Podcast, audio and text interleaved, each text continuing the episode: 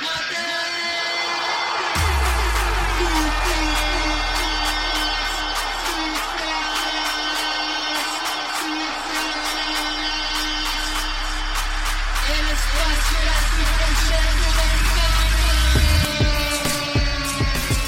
Muy buenas amigas y amigos de Footcast, el espacio del fútbol centroamericano. Les saluda José Gregorio Osorio y están escuchando ustedes el episodio 91. Acá hoy junto a Jonathan Corrales. Eh, ¿Cómo está Jonathan?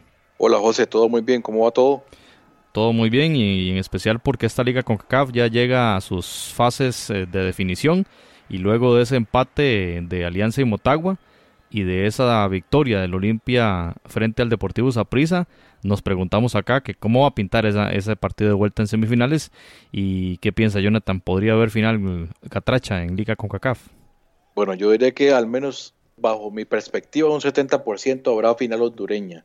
Sin embargo, estos con CACAF hemos visto escenarios en los que han ocurrido sorpresas y por eso tenemos que analizar los partidos poco a poco, con calma y al final meternos ya en el tema de las fichitas. Así es, Jonathan. Bueno, entonces vamos a analizar estos partidos, empezando por ese Olimpia 2, Saprissa 0, partido que se disputó en San Pedro Sula, en el Estadio Olímpico Metropolitano, un estadio muy, muy grande, pero lastimosamente a puerta cerrada por determinación de la CONCACAF. Y ya, por cierto, Jonathan, anunciaron que en caso de final de alguno de los equipos hondureños ya podrán contar con público. Me parece una excelente noticia para el fútbol catracho y, bueno, para el fútbol en general de la, de la CONCACAF. Sí, muy buena definitivamente porque, bueno, todavía no quiero meterme con el otro partido, el de la Alianza contra el Motagua, pero qué diferencia hace con un estadio prácticamente lleno, con las dos aficiones muy respetuosas, José, porque eh, tanto Alianza como Motagua, la gente de la Alianza dio muy buena hospitalidad a los visitantes, es decir, como Dios siempre quiso que, que se jugara el fútbol. Así debe ser, una cuestión de deportividad. Recordamos cuando San Carlos fue a, las Delicias, la gente de Santa Tecla trató muy bien a la afición sancarleña, así como la gente de la Alianza fue recibida aquí en Costa Rica también. Eh, deportividad al, más alto nivel. Al más alto nivel y además eh, cuando termina el partido ya hay un equipo eliminado, llega los jugadores, se saludan, se abrazan, nada pasó, aquí fue una cosa que se definió en la cancha y listo. Eso, eso es lo que debería ser y estadio lleno. Bueno, como esperemos que esté el, el estadio Ricardo Saprisa el jueves que se jugará la vuelta de este Olimpia Saprisa, que bueno, empezando a hablar un poquito del partido, de ese 2 a 0, un show de Jorge Benguché, sin duda alguna, Jonathan, el jugador ahí que usted también tiene en, la mira, ¿verdad? Para un fichaje bomba. Al minuto 24, al 1 por 0, una, una jugada un poco extraña, ¿verdad? Donde la defensiva sapricista realmente fue muy floja, dejaron que se entrara, creo que fue Ever Alvarado y, y en medio de varios defensores estiró el pie de Benguche y anotó ese 1 por 0 en minuto 24 y el 2 a 0 ya cuando el equipo eh, olimpista tenía un jugador menos ante la expulsión de Germán Mejía, doble tarjeta amarilla al minuto 61 y bueno, al 80 fue el gol, el, el 2 a 0, una jugada que mm, Jalen Haden, creo yo que Haden nunca va a olvidar esta jugada porque fue un verdadero show de Benguche de potencia y no solo potencia, Jonathan, que tiene Benguche, sino también mucha habilidad con el pie, con el juego, juego de pies para hacerle pensar al jugador que va en una dirección y fue hacia la otra completamente y un remate bien ubicado cerca del poste. Por cierto, la, la acción del portero eh, briseño, bastante lenta la reacción mm, en, función de ese remate de Benguche. Bueno, el 2 a 0 que fue verdaderamente en un momento fatal para el equipo sapricista, Jonathan. Sí, eh, creo que mm, primero resaltar el tema del cambio táctico que hace Walter Centeno, el entrenador del conjunto del Deportivo Saprissa, porque normalmente, y para comentarle un poco a los, a los, a los oyentes que tal vez no siguen eh, de cerca el Deportivo Saprissa, pero normalmente lo hace con un 4-3-3 y en la conferencia de prensa posterior al partido, Walter Centeno dice que el planteamiento táctico fue un 4-3-3, pero por lo menos yo no lo vi así y con otros eh, compañeros con quienes analizamos el partido nos pareció más bien que el Deportivo Saprissa tuvo un planteamiento con tres defensores centrales, dos eh, carrileros y eh, en el medio campo estaba Juan Gabriel Guzmán solo el, volante, llamémoslo así, un volante de contención acompañado por Mariano Torres, que salió lesionado muy temprano en el partido. Pero el ingreso de, del jugador Johan Venegas, el número 7 del Zaprisa, fue precisamente en la misma posición. Entonces ahí no hubo un cambio táctico. Por las bandas, Sohander Zúñiga y Randall Leal y adelante eh, Manfred Ugalde. Decíamos, en la defensa, y esto fue algo que comentamos en la previa, que debido a esos dos delanteros que tiene el Olimpia, Saprisa iba a tener que retroceder a uno de sus mediocampistas centrales y así lo hizo con Jadon Haden y es el que hacía el de tercer central porque normalmente pues los entrenadores eh, trabajan equiparando numéricamente los defensas contra los delanteros más uno. Entonces Jerry Bankston y Menguche iban a fijar a Roy Miller y a Robinson y sobrando Haden. Sin embargo, creo que eh, este elemento, o haber tal vez voy a llamarlo así, improvisado un poco para este partido, eh, tal vez le jugó una mala pasada porque el escalonamiento defensivo se vio sobrepasado en ese primer gol. Ya usted lo decía, sí, fue una jugada de Ever Alvarado, muy buena jugada por el sector izquierdo, que se lleva a, su Juan del Zúñiga y a Justin Salinas y permite el centro para, el para la primera anotación de, de Jorge Benguché. Y en el segundo tiempo, tácticamente Saprisa no había variado demasiado su esquema defensivo, a pesar de la expulsión que tuvo el, jugador del Olimpia, que Olimpia se queda con, con 10 jugadores en el segundo tiempo. Y, Centeno no cambia de sistema, sigue con esos tres centrales y el medio campo tal vez un poco sobrepoblado, sin embargo en la defensa le estaba sobrando un hombre. Y ahí donde viene esa fatídica acción en la que ya usted lo comentaba, eh, la defensa del Saprissa se ve muy mal, especialmente pues Jadon Haden, que es el que queda en el uno contra uno, pero, pero también hay un descuido defensivo bastante importante de toda la saga, no solamente de, de donde en esa acción, o sea, Saprissa pierde los papeles, pierde totalmente, digamos, el, el, equilibrio, pierde el esquema, pierde los papeles, la concentración, y prácticamente los agarran en muy mal parados. Ahí pues le robaron la espalda, le robaron la, chaqueta, la cartera, las llaves del carro, todo a la defensa del Zaprisa. Y ahí Jorge Benguche no, no perdonó en esa excelente acción. Ni pusieron la denuncia porque, bueno, Centeno aceptaba muy claramente en conferencia de prensa que el Olimpia le superó y también claramente Troglio decía en conferencia de prensa que ellos fueron muy ordenados y jugaron muy reservados. Incluso dijo que los dos delanteros de ellos jugaron en el círculo central, con líneas muy juntas y no lograron que Saprisa tuviese una posesión efectiva del balón. Saprisa tuvo la pelota muchísimo más que el equipo eh, local. Tuvo de hecho 495 pases, tuvo el 71% de posesión, ni más ni menos Jonathan, 348 pases más hizo el Saprisa que el equipo de Olimpia. Y en temas de remate al arco, el Saprissa hizo 7 disparos, 2 al arco, y el Olimpia 4 disparos, de los cuales 2, perdón, 6 disparos, de los cuales 2 fueron anotaciones. Así que la efectividad es al final lo más importante y la posesión de balón no se transformó en, goles, ¿verdad? Que en este caso una posesión abrumadora, el 71% del Saprisa no se convirtió en anotaciones en virtud de ese sistema que bien mencionaba Troglio y no tenía ningún pudor en decir, bueno, sí, jugamos, jugamos a, conservar atrás y a tirar contragolpes. Al final ese segundo gol cae gracias a, esas, a esa estrategia, aunque él reconocía que todo el mérito de esa anotación se lo da a Benguche. Pues claro, con esa eh, clase magistral de técnica y de potencia, era difícil decir que fue gracias a él, pero fue siguiendo también el, esquema táctico que Troglio eh, diseñó para este, para este juego. Y Jonathan, una cosa que a mí me preocupa o, que mucha gente, mucha, muchas personas, aficionados y prensa mencionaban en este partido, era ver la banca del Saprissa y ver los nombres, Cristian Bolaños, Marvin Angulo, Michael Barrantes, Johan Venegas y David Ramírez.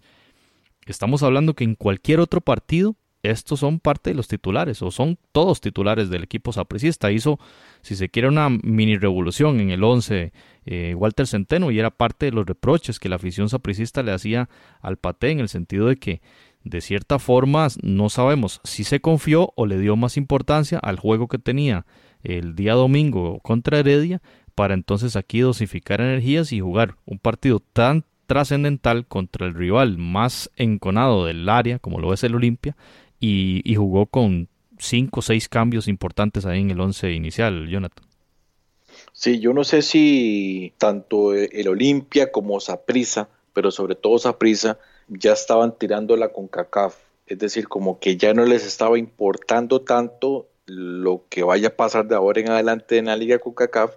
¿Por qué? Porque ya está clasificados a la Liga de Campeones, que era, llamémoslo así, lo más importante.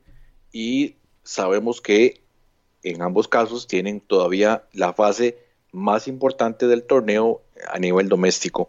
Y tal vez por ahí viene el tema de, Walter Centeno. Eh, también hay un tema y, es algo que hemos comentado y creo que aquí sí a Walter Centeno le tengo que darle, pues tengo que darle la, el beneficio de la duda de que al menos ha intentado darle un poco más de equilibrio a las transiciones defensivas, al esquema defensivo, porque con la incursión de Juan Gabriel Guzmán, con lo que ha intentado realizar con Jalen Haden en algunos partidos de mediocampista, pues ahora de, de central, pues se nota que está tratando de buscar soluciones a esos problemas defensivos. Sin embargo, creo que no salió del todo bien, o bueno, pues evidentemente no salió bien, pero hay algunas situaciones todavía que sigue pecando de eh, errores eh, garrafales. Y si usted se pone a ver este partido que le hace el Olimpia de, Pedro Troglio, es muy similar al partido que le hace eh, Johnny Chávez en, el Ricardo Zaprisa. Es decir, regalarle la posesión de balón, tenga usted balón en las zonas que yo quiero, ahí en, el primer cuarto de cancha, hasta el segundo cuarto de cancha, y después de ahí no va a poder transitar libremente por el medio campo y voy a intentar que usted tire, tire, tire balones largos donde yo voy a sacar ventaja de mis fortalezas, de mis fortalezas en el juego aéreo, de mi fortaleza física para recuperar la pelota y ahora sí buscar un contragolpe con ese espacio que va a dejar eh, a las espaldas la zona defensiva, José. Y es que está muy claro en el mapa de calor que publica la CONCACAF, el segundo cuarto de cancha del equipo Olimpia, es decir, donde está eh, después de la media luna hacia la mitad de la, de la, cancha, donde está la media cancha, los jugadores mediocampistas, así como los delanteros, como bien indicó Troglio, ahí es donde se concentró la actividad del Olimpia. Es decir, hasta ahí llegaba eh, el Saprisa con unos contenciones bien posicionados, una recuperación rápida y pases largos buscando la, velocidad de, de Benguche especialmente. Y por el lado sapricista, ese 71% de posesión de balón se concentró en el segundo cuarto de cancha. Es decir, no lograba Saprisa eh, pasar de la mitad de la cancha con balón dominado, porque ahí es donde morían las jugadas eh, a cargo de, lo de, la defensiva y de la media cancha del, equipo blanco. esto quiere decir que los jugadores del Olimpia se resguardaban detrás de su mitad de cancha y el Saprissa lo que hacía era pases laterales de sus centrales en salida, pero de ahí no pasaban. Había como una barrera enorme que no logró eh, responder el, equipo de Saprissa. Y el otro tema importante que es la CONCACAF pública también los jugadores que más pases se hicieron entre sí. En el caso del Saprissa, el jugador que más tocó la pelota en, en salida fue Robinson, pero casualmente en lugar de, bueno, uno pensaría, la mayor cantidad de pases habrían sido para el distribuidor de juego, ¿verdad? Que en este caso inició Mariano, pero que al final, eh, bueno, muy, muy temprano sale por lesión y entra Johan Venegas. Uno pensaría, bueno, si es el armador de juego o quién estaba cumpliendo esa posición o no, no, no ingresó Walter a un jugador de las mismas características de Torres para armar juego. En fin, lo que sucede fue que Robinson a la persona que más le hizo pases fue a Juan Gabriel Guzmán. Y igual que a Haden, ¿verdad? Que es un pase lateral a un central. Pero hacia adelante a, Juan Gabriel Guzmán, que no tiene las características de armador de juego.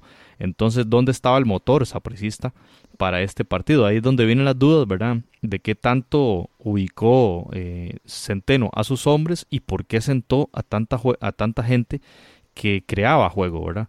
Ahí luego hizo, hizo algunos cambios, pero ya, eh, por ejemplo, Bolaños entró al minuto 57 por su Hander Zúñiga, que tuvo una actuación bastante modesta y como usted lo indicaba, me parece a mí que muy culpable en que Alvarado haya centrado con mucha facilidad en esa primera anotación de Benguche. Y al minuto 65 el cambio de Manfred, ¿verdad? Manfred Ugalde sale y entra David Ramírez delantero por delantero, era otro de los elementos que usted mencionaba y cuatro minutos antes había venido la expulsión de, de Germán Mejía, entonces ¿por qué no arriesgar más, buscar esa anotación? En ese momento el partido iba 1 a 0, pero bueno, saca, saca uno de los goleadores del campeonato e ingresa el otro goleador, o sea, el sistema siguió exactamente igual. No sé, la, la lectura mm, de mi parte es que no, no hubo de parte del Saprisa el empuje necesario para lograr esa anotación. De hecho, el único, la única jugada de peligro fue, creo, un tiro libre, un cabezazo de Venegas. Eso fue todo. Pero con posesión, con pelota dominada, con llegada por las bandas, que es el juego sapricista, eh, Manfred Ugalde no tuvo ninguna jugada clara. No sé, entonces me parece que sí, a nivel ofensivo, un total fracaso del equipo morado y por supuesto que a nivel defensivo las mismas debilidades que le hemos visto. Y en el caso del Olimpia, que habíamos visto un equipo arrollador contra el Forge, eh, vimos acá una disposición táctica muy distinta. Me parece a mí que está muy bien eh, dirigido, uno de los mejores entrenadores del área, sin duda alguna, ya lo hemos mencionado anteriormente acá en, en Footcast. Y Jonathan, lo más importante para un equipo campeón, un equipo que se adapte a las diferentes circunstancias de juego y que soportó tener gran parte y gran porción del segundo tiempo jugar con un hombre menos y aún, aún así sacó una ventaja muy importante. Me parece a mí que son señales de un Olimpia que viene mucho más fuerte que el Saprissa, un equipo mejor dirigido, mejor manejado y que tendrá la prueba de fuego el día jueves en el Ricardo Saprissa y más pues ya usted lo decía, eh, tal vez ahí en el segundo tiempo ese tiro libre eh, con jugadas a balón parado, Saprissa estuvo muy cerca tal vez de meter el empate, pero más allá de eso, pues realmente que uno dijera que Saprissa tuvo oportunidades claras de anotación, muy pocas, es decir, en todo momento pareció que el Olimpia estaba en total control del, del, partido, incluso con un hombre menos, como usted lo decía. Y a mí, bueno, en el caso de Johan Venegas, ya ha venido jugando en esa posición, digamos que no me sorprendió el, su ingreso, eh, incluso casi que yo ya lo tenía cantado, pero sí me sorprende mucho, por ejemplo, que no hubiese metido a, Michael Barrantes desde el inicio, un jugador para mí fundamental en el accionar de, Walter Centeno, y es lo que me hace pensar de, tal, que tal vez, y era algo que mencionábamos al inicio, tal vez eh, el, el, equipo de Saprissa ya estaba pensando más en el enfrentamiento que iba a tener el domingo contra el Club Sport Herediano, un partido muy importante para buscar la clasificación a la segunda eh, fase en el Campeonato de Costa Rica y no tanto en Liga con CACAF, que ya estaban tal vez un poco conformes con únicamente clasificar a la Liga de Campeones de CONCACAF del próximo año. Bueno, a mí esa, hipótesis me, suena un poquito extraña, ¿verdad? En virtud de un equipo multicampeón, un equipo el más grande de Centroamérica en, función de los títulos y que decida renunciar a, un campeonato, bueno, me parece muy raro y, y de ser así es lamentable esta situación. Le pregunto, Jonathan, si usted fuera Pedro Troglio, ¿cómo encararía el partido en el Ricardo Saprissa? O sea, va ganando 2 a 0, no tenés a Germán Mejía, pero ahí tenés a otros jugadores que pueden reemplazarlo muy bien, porque tiene una plantilla bastante profunda el equipo blanco. Pero, ¿qué planteamiento debería tener? Digamos, como es lógico, esperaríamos que Centeno plantee un juego ofensivo y, como ya lo indicó en una conferencia de prensa, buscarán anotar muy rápido en el partido para meterse en la serie de nuevo, ¿verdad? Pero entonces, esperando un Saprissa avasallador en ofensiva, cuál debe ser la propuesta de Troglio para, para enfrentar este partido en función de ese 2 a 0 que tiene como ventaja. Yo no cambiaría nada tácticamente, como usted lo decía, el caso de, Germán Mejía ya encontrará su reemplazo para, para el lateral derecho, sin embargo, tácticamente creo que no modificaría absolutamente nada, tendría un bloque defensivo muy corto con dos líneas de cuatro que están absolutamente claras el esquema táctico. Y esto en Honduras, eh, José, es muy repetitivo, pero el 4-4-2 en Honduras es como, como decir el 4-4-2 británico, es algo que está muy arraigado en muchos clubes y, creo que en los, en los clubes principales del, del torneo de, de, Honduras en la Liga Salvavida, pero también en la selección. Es muy común ver ese esquema táctico y, y no creo que lo vaya a modificar demasiado. Tal vez en el segundo tiempo, eh, tal vez dependiendo de las circunstancias, puede ser que ingrese a un tercer central para buscar darle un poco más de control, pero va a buscar eso. Bloque defensivo corto, presión media en dos cuartos de cancha y a partir de ahí buscar el espacio a las espaldas de, eh, del rival. Y por el otro lado, el Saprissa necesita ser muy efectivo y ahí tiene a los dos goleadores del torneo, eh, Johan Venegas y Manfred Ugalde. Vamos a ver cuál, cuál, cuál será la disposición de, de Walter Centeno. Suponemos que ahora sí va a jugar con, con Barrantes como titular, más allá del, de que salió por cambio en el partido contra Heredia. Los reportes más recientes indican que está disponible para el partido. Pero entonces, Jonathan, ¿cómo debería encarar el Saprisa para mejorar su funcionamiento y lograr esa remontada que a todas luces de la previa aparece como una, una situación bastante complicada de que sea real? Sí, eh, por lo menos los números eh, no, no juegan a su favor, por lo menos para este partido de vuelta hay algunas circunstancias muy interesantes, por ejemplo, yo analizaba eh, el tema de los goles de esa prisa eh, jugando en el torneo costarricense y muchos de ellos, casi un 40% de los goles ocurren en los primeros 30 minutos del partido. Y eso es precisamente lo que esa prisa necesita, meterse en la serie rápidamente con una anotación al menos y eh, poner ahora sí presión al Olimpia, que va a venir con un planteamiento defensivo y que rápidamente Saprissa pueda decirle no, usted va a tener también que proponer. Eh, sin embargo, ahí es donde creo que el Olimpia podría sacar mucha ventaja, sobre todo en los contragolpes. Ahora bien, centrándome específicamente en Saprissa, esquema táctico, me parece que no va a variar en cuanto al, sistema táctico regular.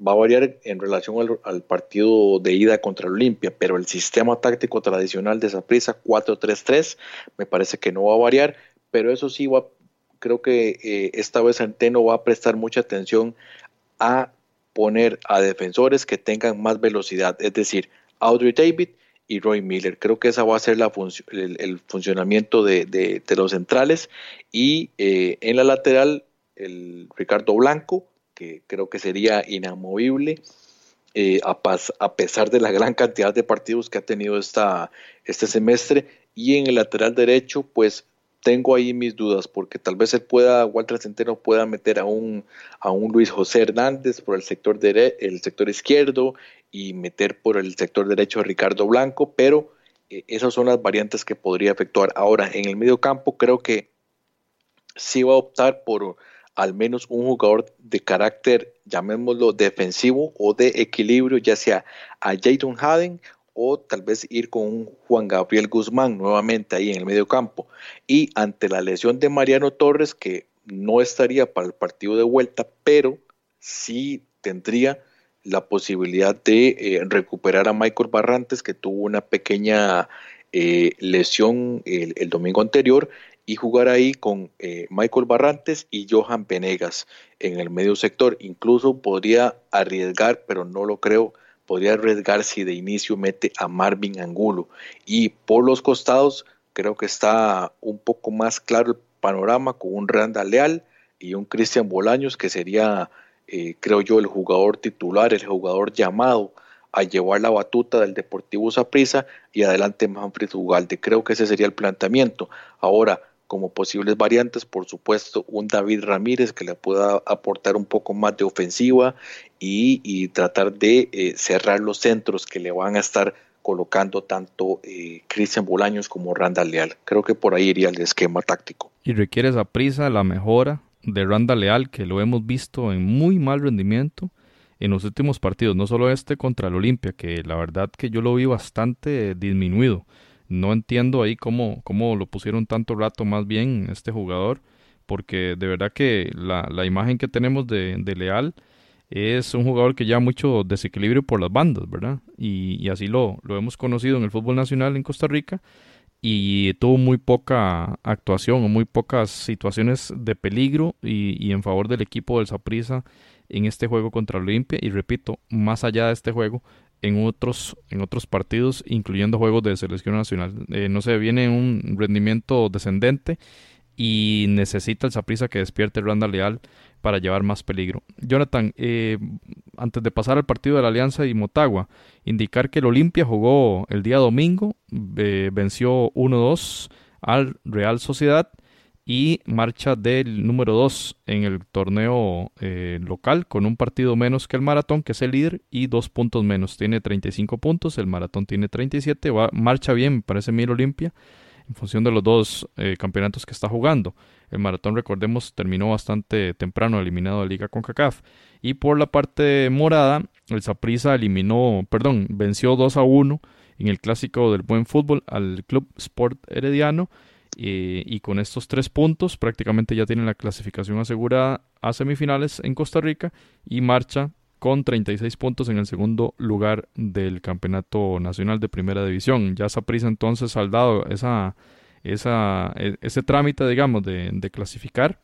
Ahora entonces se enfrentará al equipo del Olimpia y en este partido que se jugará el día jueves, partido muy muy importante a las 8 de la noche hora de Centroamérica ese juego eh, Saprisa Olimpia. Partidazo realmente y vamos a esperarlo con mucha expectativa y esperemos que también el estadio esté bastante repleto, aunque de momento, faltando algunos días para, para el partido, no se nota un ambiente de, de, semifinal, un ambiente de optimismo mucho menos, ¿verdad? En, una afición que viene dudando bastante del rendimiento de ese equipo y porque ha sido de verdad eh, bastante irregular y una montaña rusa de emociones para el, para el sapricismo con este Saprisa del 2019, ¿verdad? En esta, en esta temporada, en estos dos torneos. Así que jueves 8 pm, Saprisa Olimpia. Mucha expectativa y bueno, esperemos un estadio bastante repleto para ese, ambiente de, semifinal. Sí, Jonathan. Y por cierto, el jueves presencia de eh, Vamos a estar, si Dios, Dios mediante, en el estadio Ricardo Saprisa, buscando tener un poco más de información que podamos incluir en el podcast. Y un detalle muy importante antes de pasar ya al, otro partido. Habíamos hablado también de la agenda apretada que tiene eh, Saprisa, pero veamos un poco lo que, lo que va, lo que tiene el Olimpia por delante. Este jueves a las 8 pm contra Saprisa. Luego el, el domingo enfrenta al Motagua, al clásico. Luego enfrentaría al Maratón el 10 de noviembre, también por el torneo local. El 13 de noviembre tiene un partido contra la Alianza por la, esta famosa Copa Premier Centroamericana, un experimento extraño de, de, una, cadena, ajá. Eh, pero bueno, tiene el compromiso y luego enfrentaría el 20 de noviembre al equipo del Vida de visita eh, por el torneo de apertura. Entonces sí tiene una agenda bastante apretada. Y ahora que usted mencionaba eh, lo extraño que le parecía que un club como Saprissa dejara ir una oportunidad como es esta Copa de Liga con CACAF. Bueno, el ganador de este torneo se, llevar, se lleva una, creo yo, no despreciable suma de 125 mil dólares, que creo yo que le vendría muy bien a cualquiera de estos cuatro clubes centroamericanos. Con eso podría comprarse muy buena defensa, Jonathan, con ese dinero. bueno. Un par de defensas. Pues, sí. Bueno, pasemos al siguiente partido, Jonathan. Alianza 1, Motagua 1, partido que se disputó en, un Cuscatlán bastante estético, ¿verdad? Siempre es estético ese, ese, ese estadio, pero cuando está lleno lo es mucho más, la presión del público, un ambiente futbolero, ese es el ambiente que debería tener esta competición y hasta ahora, hasta este partido es que vemos eh, un estadio con, muchísima afición. La verdad que bastante bien por la afición de la Alianza, que ya usted mencionó algunas cosas muy positivas de los salvos. Partido en el que se abría el marcador muy temprano. Al minuto 4, Juan Pablo Montes de cabeza, un tiro de esquina. Me pareció un, un, un despropósito ahí de la defensiva blanca. Y bueno, entró casi que solo prácticamente este jugador Montes el 0-1 que marcaba temprano la ventaja del equipo hondureño y por supuesto que anotar de visita es muy importante en estas eliminatorias donde el, eh, gol de visita es un criterio mucho más valioso para el desempate y empate que llegaba en este juego eh, con gol de Raúl Peñaranda, el jugador colombiano de la Alianza, un delantero bastante bueno, ante un error garrafal ahí de creo que yo creo yo que fue Mallorquín devolvió la pelota de cabeza al, portero Ruggier pero lo comprometió mucho en la salida recupera la pelota el equipo de la Alianza y dentro del área de verdad que Raúl Peñaranda la puso muy bien ahí en el, en el fondo de los cordeles. El uno a uno llegaba en un momento psicológico muy importante que era antes de terminar el primer tiempo. Así que el partido prosiguió pero más que todo eh, opciones de gol que se esfumaron. Creo yo que tuvo más opciones en el segundo tiempo el equipo hondureño y el 1-1 que concluye eh, esta, esta ida de esta semifinal, esta llave en la que la alianza, a diferencia del resto de partidos como local en las otras llaves, no logró sacar ventaja, siempre ganó de local y eso le permitió gestionar muy bien el partido de vuelta, quien ya hemos mencionado, Pablo ha detallado muy bien de la merma en el rendimiento de los albos cuando juega como visitante. Ahora le va a tocar una circunstancia diferente, Jonathan, porque va a jugar en Honduras, eso sí, sin público en San Pedro Sula, en el Olímpico Metropolitano, pero que le ha tocado, eh, a ver, perdió en Costa Rica y perdió contra el Tauro también. Eh, el único partido fue aquel contra San Francisco en la ronda preliminar, de que le fue, le fue bien, ganó 0-1, pero los otros partidos lo sufrió. En octavos y en cuartos perdió como visitante y ahora le toca entonces romper esa racha. Es un reto importante que tiene el equipo de la Alianza de frente porque se enfrenta a un cuadro muy bien dirigido también por Diego Vázquez y que tiene una solvencia defensiva bastante importante. Ya lo veíamos la vez pasada, no es tan fuerte en la ofensiva como lo ha sido en otras ocasiones. Está pasando una racha, si se quiere, más o menos negativa adelante, pero atrás creo yo que Vázquez ha, logrado mantener un buen equipo, un equipo muy sólido y a la Alianza le costó muchísimo. Si no fuera por ese error, creo yo que hubiese perdido ahí por porque le costó llegar. Las otras llegadas no fueron tan claras, las otras llegadas de la Alianza en el segundo tiempo. Así que tiene un reto muy importante el equipo Albo, Jonathan. Sí, definitivamente tiene un reto muy importante, una salida muy difícil y a pesar de ese tema del público, personalmente me parece que este Diego Vázquez y lo, por lo que he podido observar, por lo que han comentado los compañeros desde Honduras, es un técnico ganador y que si tiene que echar el equipo atrás lo va a hacer y, y que sabe jugar instancias finales porque en Honduras se ha hecho famoso por eso, por por ganar esos partidos importantes, esos partidos cerrados en donde las decisiones del técnico son muy importantes. Y eh, pues en, lo personal es, muy interesante ver cómo él eh, eh, utiliza este planteamiento táctico. Esta vez salió con un 5-4-1, de nuevo resaltando su capacidad defensiva. Como ya usted lo decía, a nivel ofensivo no es una máquina de hacer goles, pero es muy sólido y, me sorprendió, por ejemplo, ver la posición de Emilio Izaguirre, esta vez no como lateral izquierdo, sino eh, metido en medio campo, casi que como un volante más, eh, llevando la salida del equipo, llegando a línea de fondo, eh, posicionado prácticamente en muchas zonas del terreno de juego, un jugador muy completo, con una, por supuesto, con una gran experiencia y, ese tipo de jugadores tal vez es lo que eh, les, le, va a permitir a, Diego Vázquez sacar el resultado porque de momento con este 1 a 1 estaría clasificando a la, a la final eh, si el partido terminara 0 a 0 eh, de vuelta. E, ese gol de visita creo que puede ser fundamental. Y hablando del exjugador del Celtic, Emilio Izaguirre fue el jugador que más pases realizó en el equipo del Motagua, 33 pases en total, así que también da cuenta de, ese movimiento táctico que usted menciona, eh, Jonathan. Y hablar de tema estadístico, el equipo de los Albos eh, remató 13 veces al marco de Ruggier, 8 de esas veces, de esas 13 veces fueron dentro del marco, o sea, fue, fue importante la, la cantidad de disparos, aunque no, no con tanto peligro, ¿verdad? Ahí, ahí se contabiliza algún remate con no tanta velocidad, que no lleva mucho peligro para el portero, ¿verdad? Por como lo podemos evidenciar en el resumen del partido. Mientras que el Motagua eh, lanzó nueve disparos, seis de ellos al arco y por supuesto que uno de ellos la, la anotación de Montes. Y en el tema de la posesión de pelota la tuvo por supuesto el equipo local 57%. Digo por supuesto porque esta es la virtud más importante del equipo de la Alianza. Ahora esa media cancha, esa media cancha con Orellana, Monterrosa y Serén que jugaron los tres de titulares, ¿verdad? En, Eh, veían, veníamos hablando que Seren había sido suplente, había perdido la titularidad. Incluso creo yo que en la selección, ¿verdad? Había perdido minutos porque perdió eh, un poco bajó un poco el rendimiento, pero lo recuperó. Y aquí jugaron, por supuesto, y tuvieron la posición de pelota, pero no se transformó en más anotaciones que el rival, ¿verdad? Aunque sí hicieron bastantes pases, 320, digo bastantes para efectos de la realidad nuestra en, en Centroamérica, ¿verdad? Y bueno, para analizar con mayor profundidad este partido Alianza Motagua, Vamos a darle el pase a nuestro amigo Pablo Rodrigo González desde San Salvador, que habitualmente nos ha venido aportando bastante en bastantes ocasiones para el podcast.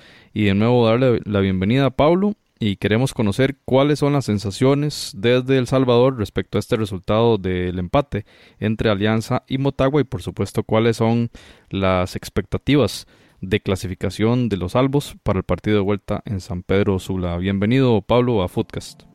¿Qué tal amigos? Un gusto estar nuevamente con ustedes. Saludos a todo el equipo.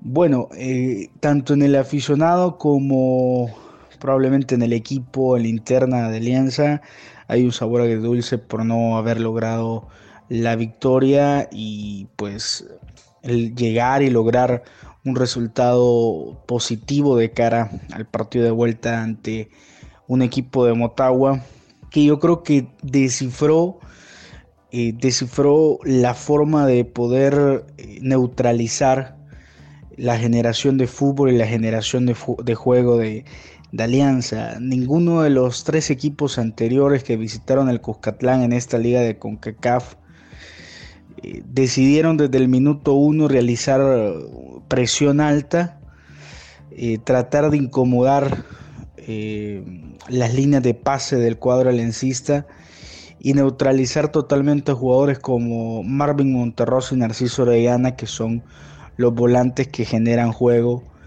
eh, en el cuadro valencista en cuanto a su organización ofensiva. Eso realmente le permitió a Motagua ser en los primeros minutos superior incomodó al equipo valencista. Aparte también pues ese gol en menos de cinco minutos realmente pues trastocó en algún momento el plan de juego que tenía para el primer tiempo. Por primera vez en el torneo había sale jugando con dos puntas, no le funcionó. Eh, el puertorriqueño Héctor Ramos, que ingresó, fue la principal novedad en el equipo lencista, no le funcionó como pivote ofensivo y pues salió en el segundo tiempo. Eh, donde ingresó Diego Asensio y ahí sí Alianza tuvo más control de la pelota, más dominio y dejó la sensación de que las jugadas, eh, las ocasiones de gol que tuvo en el segundo tiempo le podrían haber dado la victoria al equipo aliancista. Yo concluí esa misma noche en donde hubo más de 14 mil aficionados, casi más de 14 mil 800 aficionados en el entrada de Cuscatlán la mejor entrada, la mejor convocatoria del semestre para Alianza en esta semifinal. Pero yo coincidía de que Motagua realmente mm, no mostró tanta calidad individual, sino que mostró un equipo sólido con mucho oficio en conjunto. Y eso le permitió pues llevarse un empate del estadio Cuscatlán y tener eh, la serie, prácticamente la balanza de la serie a su favor. Y lo que decíamos en las previas, en programas anteriores, lo que sigue sufriendo Alianza y que se ve muy disminuido, yo creo que en organización defensiva yo destaco eh, a este cuadro albo, me parece que es lo mejor del torneo, pero en jugadas de táctica fija sí se ve muy vulnerable, se ve muy vulnerable y eso fue lo que en los primeros minutos le costó, era la primera jugada táctica fija, era el primer tiro de esquina del partido y de ahí se va abajo en el marcador. Pero lo que decíamos eh, mejoró el equipo y quedó la sensación de que podía, eh, que podía llevarse la victoria y que la serie pues si bien es cierto Motagua tiene la ventaja yo creo que está abierta a pesar de que Alianza eh, no va a tener la presencia de Cabrita Portillo por acumulación de tarjetas y eh, sin una eh, nota oficial, pero muy probablemente Marvin Monterrosa no sea de la partida. Salió con una contractura del músculo y todavía está con dudas si va a ser parte del partido del próximo jueves, lo que sería una baja muy sensible, porque pues el jugador número 21 eh, no solamente es el capitán del equipo Albo, sino que es prácticamente su, referente en el medio campo y es el que el tempista, es el que genera juego y el que se entiende mejor con Narciso Orellana, con Oscar Serén, con Cabrita Portillo, con todos esos jugadores que ya tienen años de estar jugando juntos.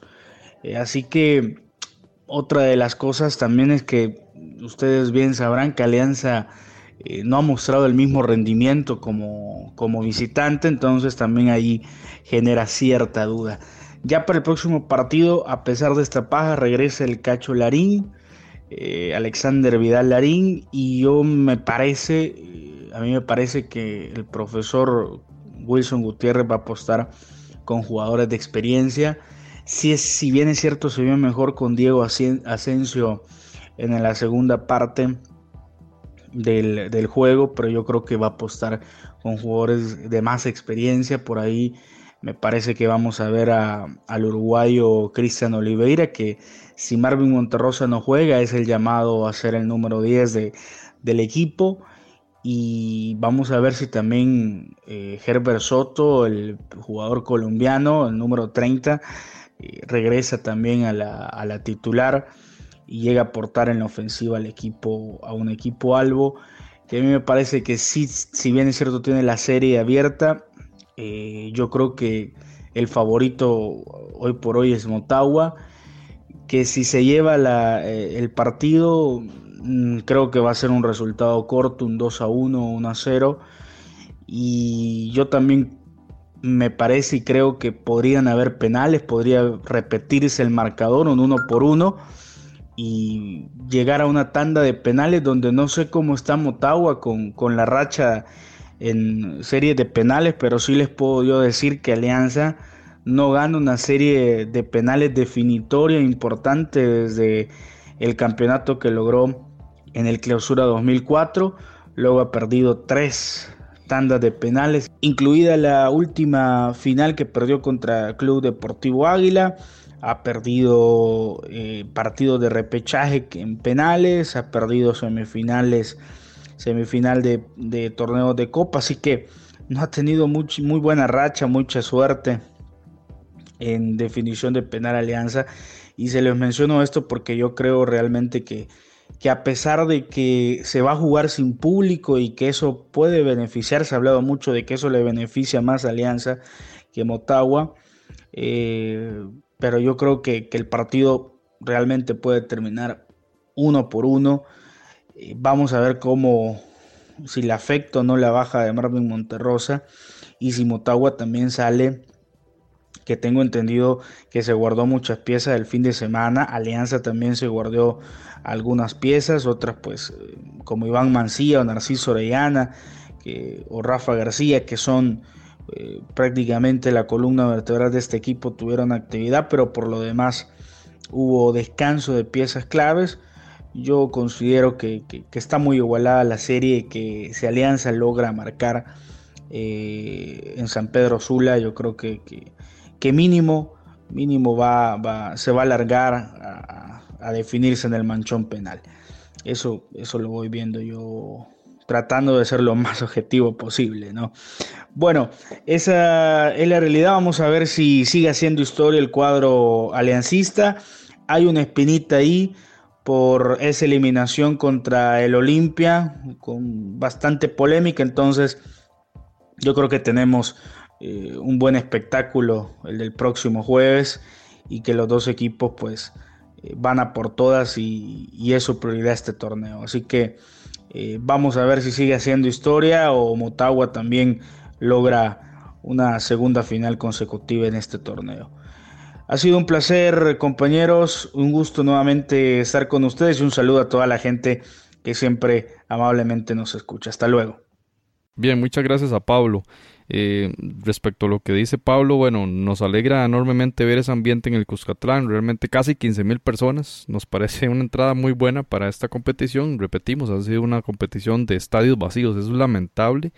Y para estas instancias de la competición ya esperábamos ver algo así, lo esperamos también en Saprissa como ya indicamos, y respecto a esto de Pablo, bueno, esa fragilidad defensiva de la pelota parada del, de la alianza lo, lo vimos, ¿verdad? Lo, lo, mencionaba Pablo contra San Carlos, que cada tiro y cada centro era, era medio gol prácticamente. Y bueno, ahí tiene ese reto enorme para mejorar, ¿verdad? Porque los, las torres que tiene el Motagua van a ser constante peligro en tiros libres en tiros de esquina en el partido de vuelta. Eh, otro elemento interesante es, eh, bueno, ver lo que mencionábamos en el episodio anterior. Por un lado, Alianza se debilita bastante de, de visita y también el Motagua que no ha sido no ha tenido los mejores partidos de, de, local, ¿verdad? Entonces es una mezcla muy interesante. Ya el Motagua este en esta ocasión logró ese empate de visita, digamos, rompió la racha de la Alianza. Vamos a ver qué pasa con esa racha que tiene también el Alianza en calidad de, de visitante. Eso es otro elemento que le pone mucha pimienta a este partido y por supuesto lo que habla Pablo de que en caso de irse a penales, que el único marcador, digamos, que obligaría a tandas desde el punto de penal sería el uno por uno, y Alianza no gana una serie de penales desde el 2004, como le indicaba Pablo. O sea, ese dato es muy fuerte y el tema de la estadística es muy importante, el tema histórico, ¿verdad? Quizá ahí arrastran una especie de de, mala suerte, pero esas rachas que también inciden en lo, en lo, psicológico. Así que bueno, muy interesante, gracias a Pablo por este aporte y ya veremos entonces qué sucede con el equipo Albo.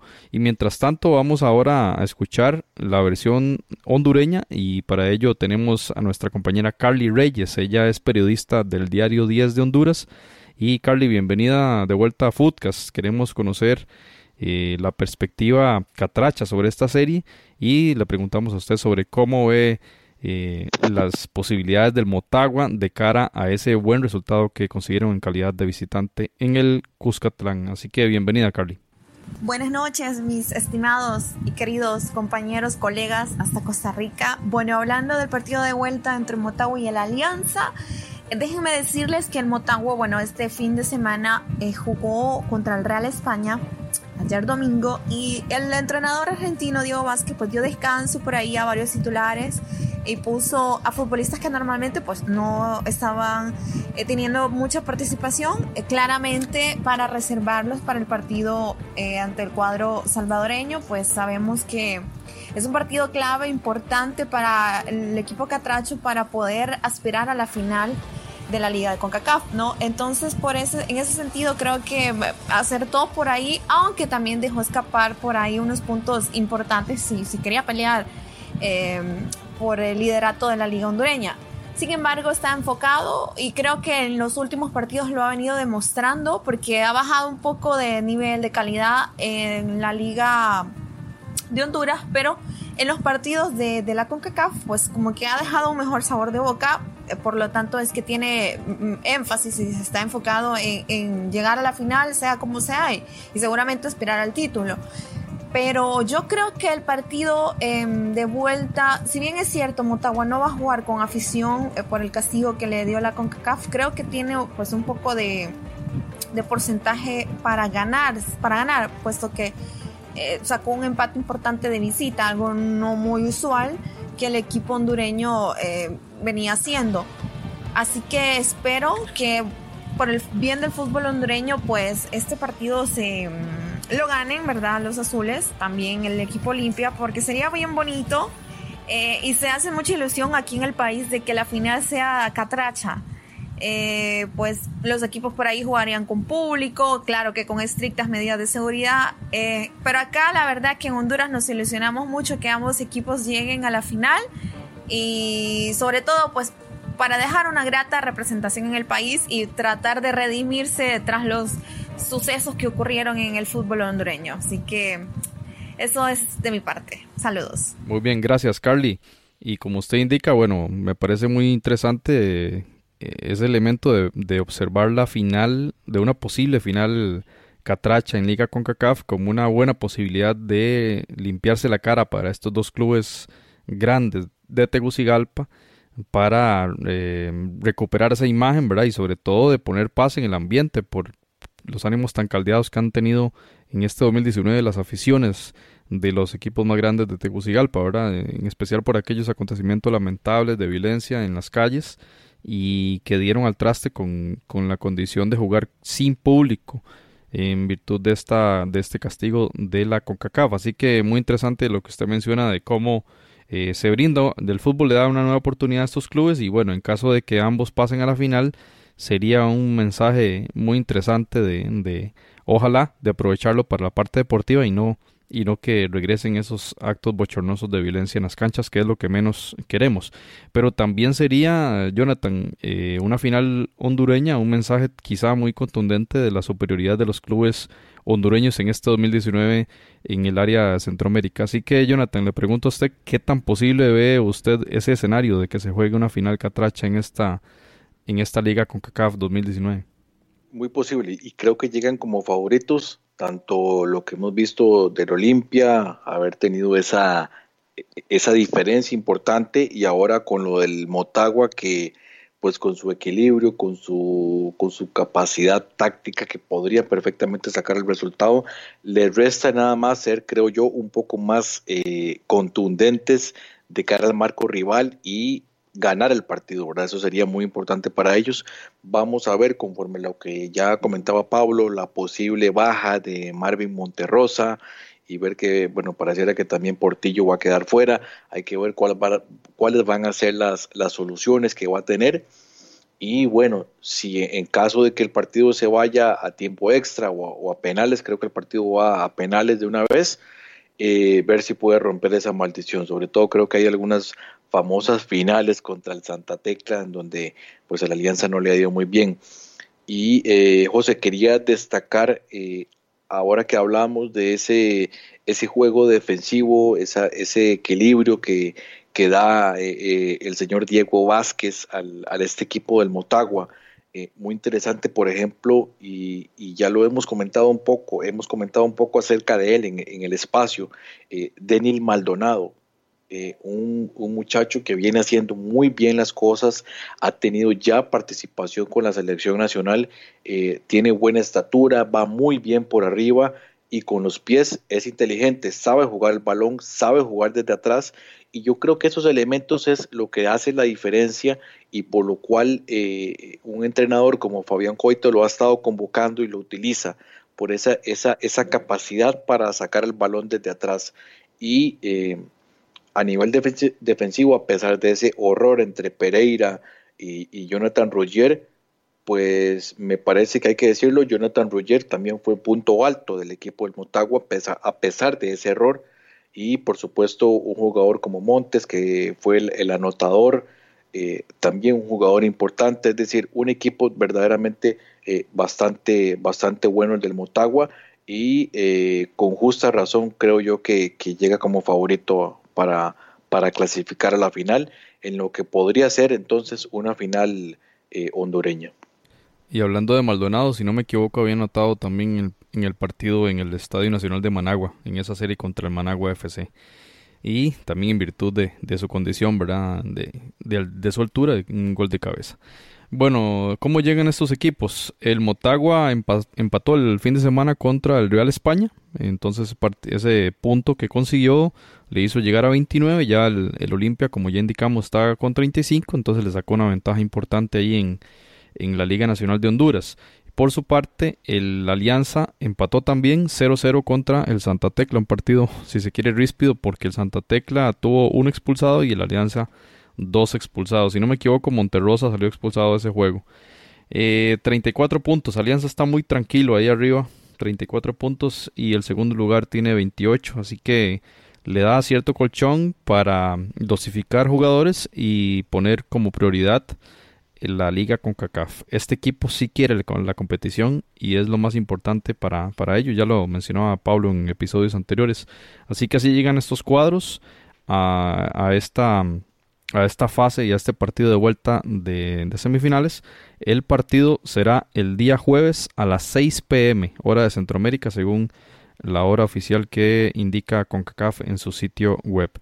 Y bueno, la tabla de goleadores se movió en el tema de Peñaranda, que llega a la segunda posición, le pasa a Manfred Ugalde, que estaba de, que tenía tres goles, ya Peñaranda tiene cuatro anotaciones, está de segundo lugar, y Johan Venegas se mantuvo en seis, ya, ya indicamos, Aprisa se quedó en cero, Benguche aparece ahí en la cuarta posición ya con las dos anotaciones y las mismas que tiene Marvin Monterrosa, que no anotó en esta, en esta fecha. Y bueno, pasamos a las fichitas Jonathan. Entonces, ahí donde habíamos indicado, al menos mi persona y usted, que ganaba el Olimpia. Ahí ganamos un acierto cada uno. Y en el tema, bueno, Randall puso que empate. Y en el tema Alianza Motagua, tanto Randall como mi persona pusimos que ganaban los salvos. Fallamos y usted eh, acertó con el empate. Así que una ventaja más, Jonathan. 20 puntos en la, en la general. 20 puntos para usted, Randall y mi persona empatados en 16. Está nada más que a, vamos a ver, cuatro partidos de ganar el campeonato de, de las fichitas del juego de pronósticos de, de Footcast para esta liga, liga con CACAF. Pura suerte, pura suerte. pura estrategia, creo yo. Empecemos entonces para, para el tema de, de esta vuelta de semis, las fichitas. Acá tenemos los pronósticos que nos mandó Randall, que también, bueno, lastimosamente no pudo estar en este episodio con nosotros por, por algunos asuntos ahí de logística y laborales. Y bueno, Randall indica que en el partido Saprisa Olimpia el juego queda en las tiendas moradas. Eh, Saprisa entonces se lleva esos puntos. Y bueno, yo digo lo mismo, Saprisa va a ser capaz de vencer al Olimpia. No estamos hablando de, la serie, pero sí del, del juego. Jonathan, ¿cómo queda ese partido Saprisa Olimpia? ¿Quién le da la fichita? Bueno, voy a voy a ir por, por un empate. Creo que Saprisa, a pesar de ser favorito para ganar el partido, eh, creo que el Olimpia perfectamente podría rascar un, resultado positivo. Muy bien. Eh, en el partido en San Pedro Sula, puerta cerrada, eh, Motagua, Alianza, creo yo que las fuerzas están muy igualadas. Ahí voy a darle el empate a estos equipos. Jonathan, ¿usted qué piensa? Sí, también voy por el empate. Creo que pues va a ser un partido muy cerrado. No creo que, se abra demasiado, tanto lo que haga el profesor Gutiérrez como, como el profesor Vázquez, y perfectamente se, se puede dar ese empate. Y Randall indica también que empate, así que vamos, vamos a ver. Bueno, prácticamente Randall y mi persona pusimos lo mismo, así que usted va a sacar ventajas. y si las pega, saca más ventaja y yo creo que ya se define esto. Footcast, el espacio del fútbol centroamericano. Muy bien, aquí terminamos este episodio 91 del espacio del fútbol centroamericano. Le agradecemos muchísimo a Pablo González desde San Salvador y a Carly Reyes desde Diario 10 de Honduras por sus aportes para con el programa y les escuchamos en el episodio 82 con los detalles de quienes van a ser los finalistas de esta liga con CACAF 2019. Muchas gracias Jonathan por estar acá en el episodio 91. Un placer José y nos escuchamos en el próximo episodio. Hasta pronto. Podcast, el espacio del fútbol centroamericano.